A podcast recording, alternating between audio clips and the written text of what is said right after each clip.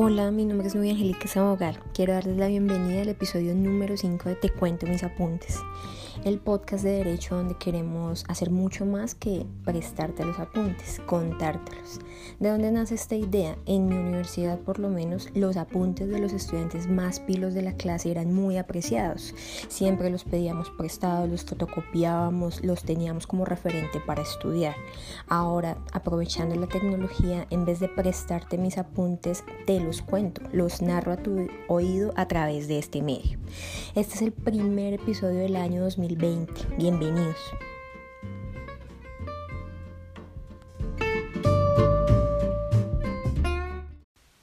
Bueno, en el episodio anterior hablamos acerca de las claves del buen argumentador, una propuesta del maestro Manuel Atienza y los invito a que como referente a este episodio puedan también chequearlo, escucharlo, ya que allí encontrarán también muchos tips, muchas alternativas para mejorar sus escritos, para mejorar su argumentación en sus diferentes clases y también en su vida cotidiana, tanto como estudiantes de derecho como profesionales del derecho. En este episodio vamos a hablar acerca de un tema quizás un poco transversal, pero necesario para mejorar nuestro rendimiento académico y es acerca de las técnicas de estudio. ¿Por qué es importante una técnica de estudio? ¿Cuáles son algunas de las que se usan con frecuencia? Y cómo tú puedes utilizar ciertos métodos de las mismas y crear la tuya. Entonces vamos a verlas.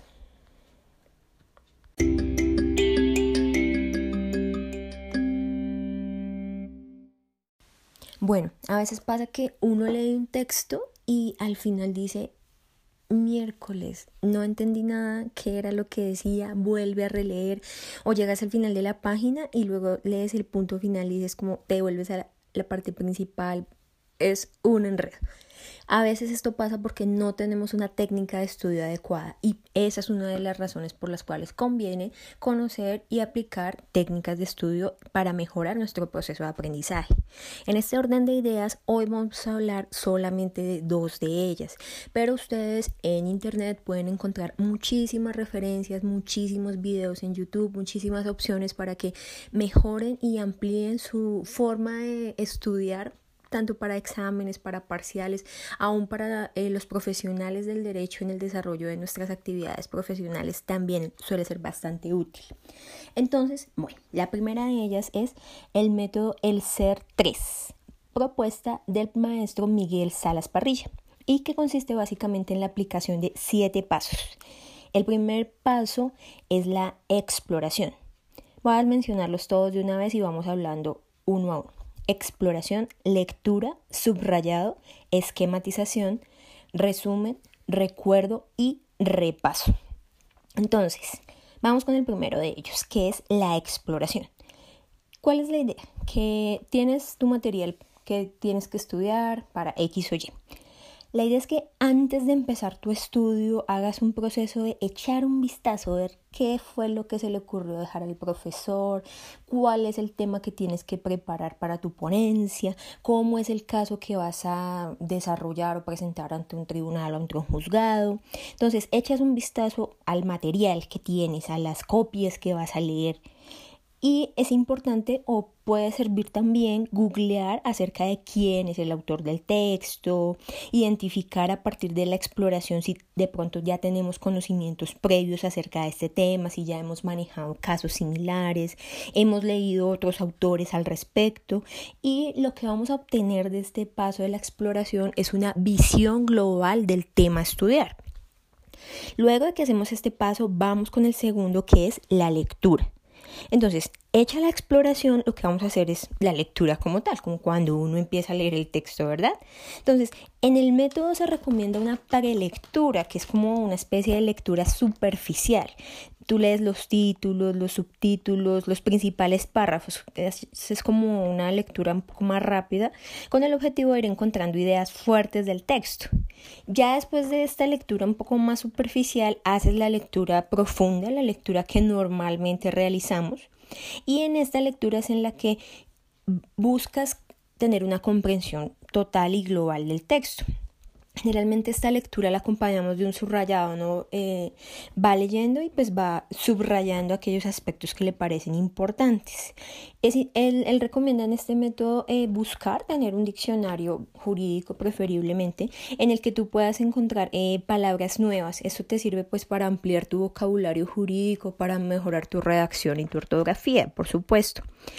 Y la idea de esta parte, la lectura comprensiva, es que al final tú puedas identificar las ideas principales y qué es lo que nos quiere decir el texto.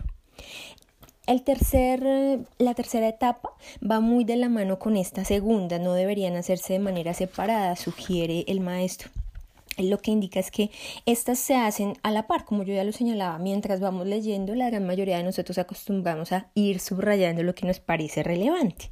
Pero entonces, ¿qué es importante tener en cuenta? Que la idea no es que tú subrayes grandes párrafos, grandes bloques de información, porque no va a tener sentido después cuando quieras acudir a lo subrayado si tienes subrayado casi todas las copias, casi todo el texto, Lo importante es que subrayes las palabras claves, e incluso hay algunas lecturas que traen unos párrafos que resumen un poco la información, ¿verdad?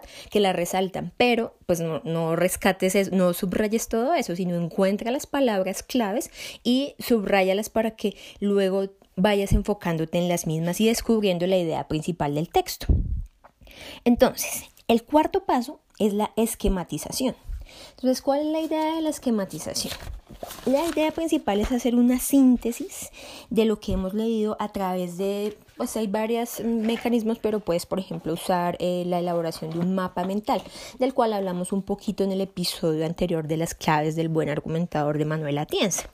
Entonces, tú haces una especie de borrador en el que estableces las ideas principales y secundarias y además de eso, pues bueno, otras ideas que nos van a servir para construir el resumen como tal de lo que leíste.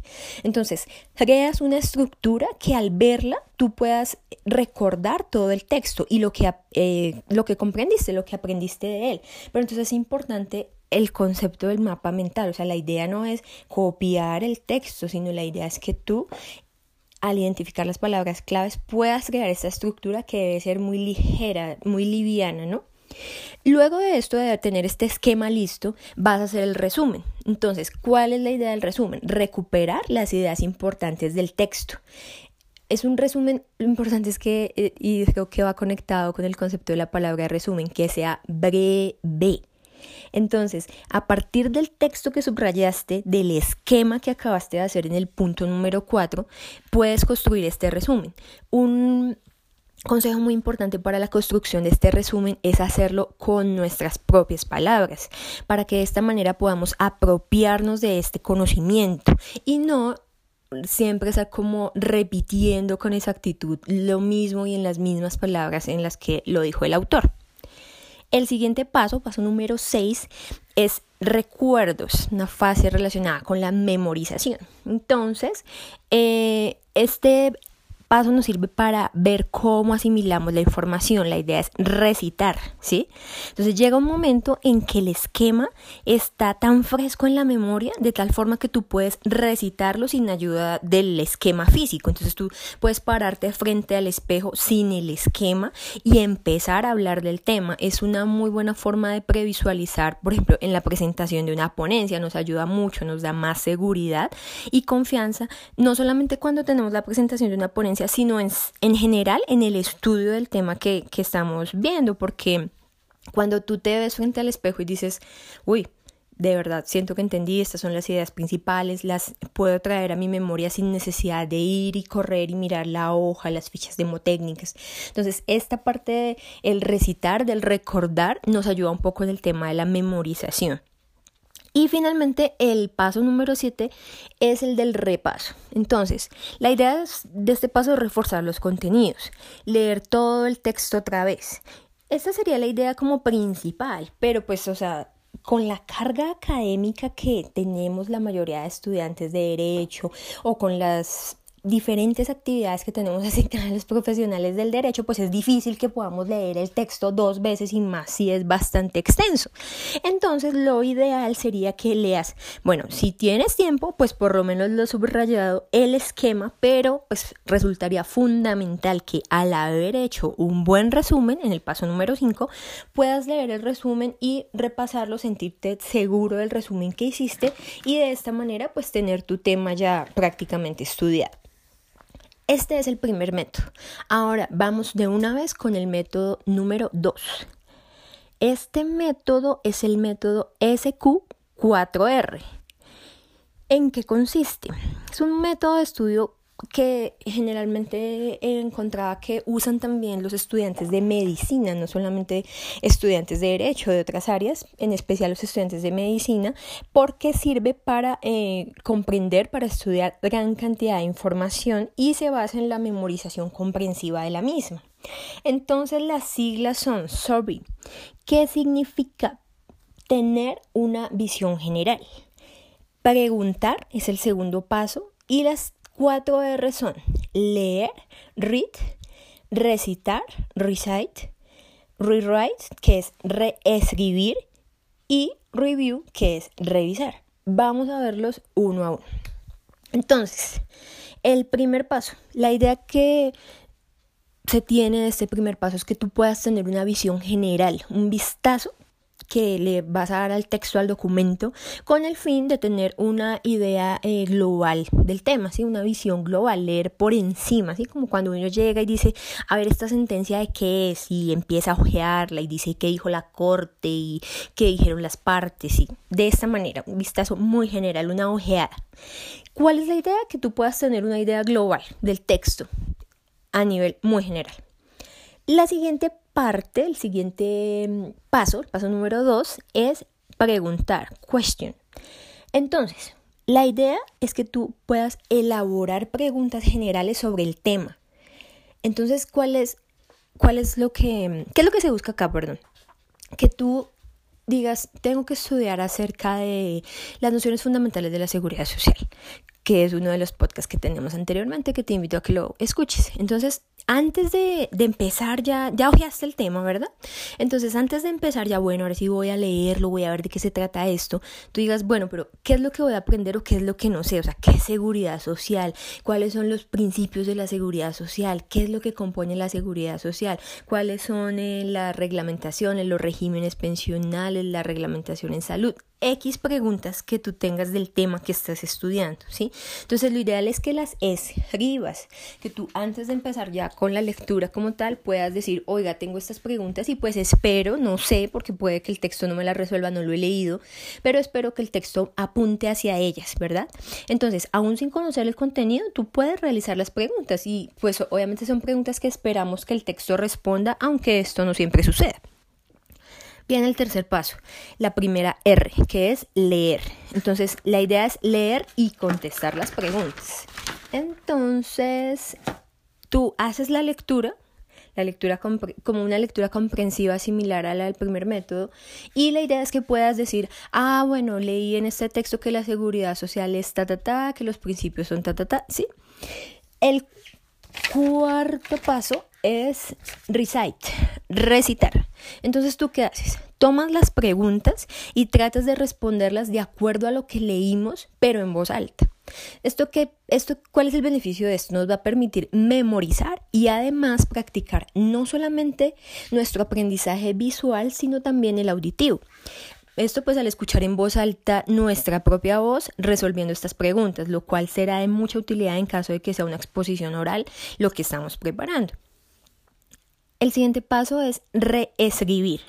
Vamos a hacer lo mismo que en el punto anterior, pero entonces ya no lo vamos a hacer en voz alta, sino lo vamos a hacer de manera escrita. Entonces, no sé si ustedes han visto esos memes eh, de los estudiantes de derecho, sobre todo de que utilizamos mil posits y resaltadores eh, para subrayar de todos los colores y que somos felices con eso. Pero en esta parte es importante eso, que puedas escribir, que puedas darle color a tu escrito, ¿sí? Para que resaltes de allí y rescates lo que tú consideras más importante. Luego entras a revisar todo el proceso que hiciste anteriormente para asegurarte de que de que tú diste respuesta a las preguntas que te formulaste, de que el texto a, a qué preguntas el texto le da respuesta. Entonces eh, tienes de esta manera una comprensión global del texto. Incluso puedes complementar o mejorar el estudio del tema acudiendo también a otras fuentes bibliográficas. Entonces a veces uno se encuentra con textos que uno dice, pues está un poco flojito o de pronto tú no tienes la comprensión a pesar de que hiciste una técnica de estudio adecuada, entonces puedes reforzar con otras fuentes bibliográficas y de hecho pues es un ejercicio que contribuye a una visión mucho más global acerca del tema que estés estudiando. Hay otro método que es el método PQRST, que a veces lo comparan mucho con este método que acabamos de ver, el SQ4R. Este método es previsualizar, preguntar, leer, resumir y evaluar. Entonces, pues digamos que tiene un nuevo elemento que es el tema de la evaluación, la comprobación del conocimiento, ¿sí? Entonces, eh, digamos, ahí dice que sugieren que tú puedes hacer eh, ejercicios para que confirme si realmente pues comprendiste, como por decirlo así, contestar, eh, tener la hojita de preguntas en blanco y contestar las preguntas, ¿verdad? Pero hay otra forma en la que también puedes aplicar este, este, este paso, el de la evaluación, que nosotros solíamos hacerlo mucho en mi etapa universitaria y es el trabajo en equipo, ¿no? Entonces uno llegaba antes del examen o antes de la presentación o de lo que fuera que tuviera que hacer y empezaba a hablar con los compañeros. Ay, pero a ti qué te pareció esta parte, pero tú qué entendiste esta parte, pero y este punto. O uno cogía su hojita de preguntas y empezaba. Entonces, primero, ¿qué es la seguridad social? Segundo, ¿cuáles son las claves de la argumentación? Tercero, ¿por qué es importante el derecho laboral? Cuarto, ¿sí? Entonces, como que escuchar estos temas en la voz de otros te daba primero confirmación de lo que tú habías estudiado, de la idea que tú tenías del tema y de esta manera también te permitía compartir con los otros acerca de tu conocimiento y entre todos pues buscar como aquellas de pronto lagunas o vacíos que habían quedado pues de las técnicas de estudio. Básicamente estos dos son los métodos que quería eh, pues compartir con ustedes en este episodio y de esta manera eh, terminamos.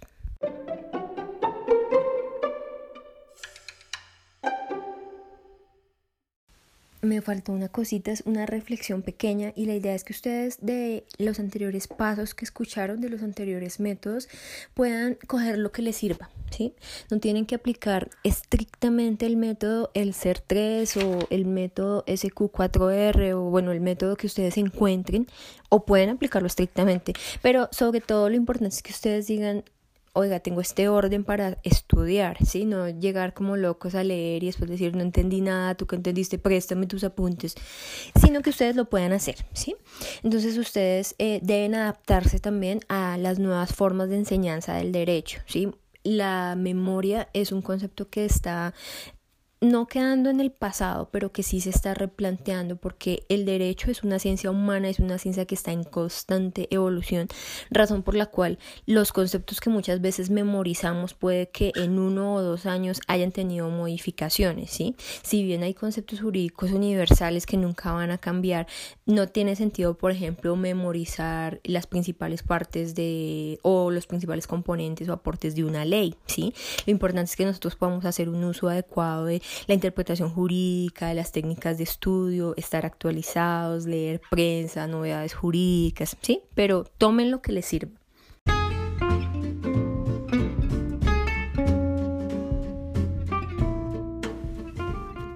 Bueno, entonces ahora sí, terminamos estos métodos. Pues eh, la verdad yo los encontré en internet, pueden encontrarlos ustedes muy fácilmente. Hay videos en YouTube muy interesantes sobre ellos, hay bastante bibliografía, entonces no considero pertinente dejárselas aquí abajo. Y eh, hay muchos más, ¿sí? Yo pues quise citar, conversar acerca de estos dos, pero ustedes pueden encontrar muchos más de ellos y pues recordarles lo que les decía, armar el suyo. Estamos en Instagram como Te Cuento Mis Apuntes, raya al piso derecho. En Facebook como Te Cuento Mis Apuntes. Y además de eso puedes escuchar nuestros episodios en plataformas como Spotify, Apple Podcasts, eBooks y Anchor.